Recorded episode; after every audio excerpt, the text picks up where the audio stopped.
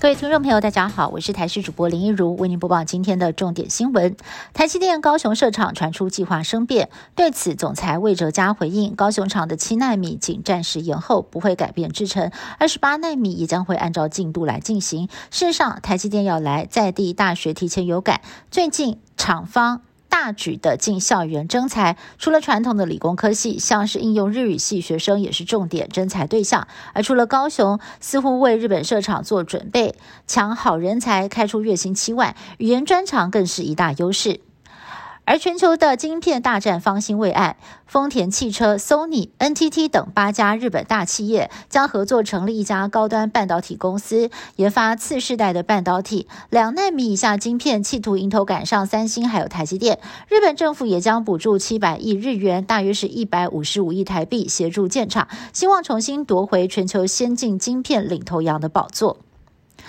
南韩总统尹锡悦风波再添一桩。尹锡悦十一号出访东南亚，照例采访团会和总统一同搭专机。不过这次独独南韩 NBC 电视台记者遭拒绝登机。原来是九月的时候，NBC 率先报道尹锡悦访美失言，官方认为不实报道破坏了美韩关系，因此这次不允许 NBC 同行。此举也引发了打压新闻自由的争议。另外一方面，日本法务大臣。叶黎康弘也失言说自己的工作很不起眼，不过是为执行死刑盖章，轻率言论，立刻引发了朝野抨击，最后是狼狈的请辞下台。国内疫情趋缓，今天新增个案两万例，较上周五下降了百分之二十六点四。第一阶段口罩禁令松绑，初步规划会取消室外戴口罩。至于禁令何时能解除呢？指挥官王必胜透露三个观察重点，其中之一就是确诊个案是否低于这波 BA. 点五疫情的上升起点，也就是每周不超过十五万例，再定定施行日期。台铁泰鲁阁出轨事故在今天上午一审宣判，主嫌李义祥依过失致死罪等八罪合并判处七年十个月，而台铁花莲公务段主办工程师潘唐义被判刑八年十个月，是全案九名被告当中判刑最重的。乙公阿好、华文好则是无罪脱身。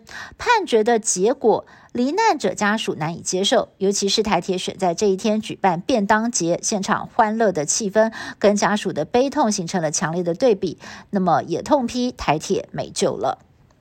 三十六年前爆炸失事的美国太空梭挑战者号残骸落入了佛州外海的大西洋海域。最近，一支历史节目制作团队到水下拍摄纪录片，本来是要寻找一架在二战期间失踪的美军巡逻机，却意外的发现了挑战者号的太空梭残骸，而且大小有好几公尺。虽然残骸已经失去了调查的价值，但这也是二十五年来第一块被发现的挑战者号残骸。美国 NASA 正在评估是否。打捞。以上新闻是由台视新闻部制作，感谢您的收听。更多新闻内容，请您持续锁定台视各界新闻以及台视新闻 YouTube 频道。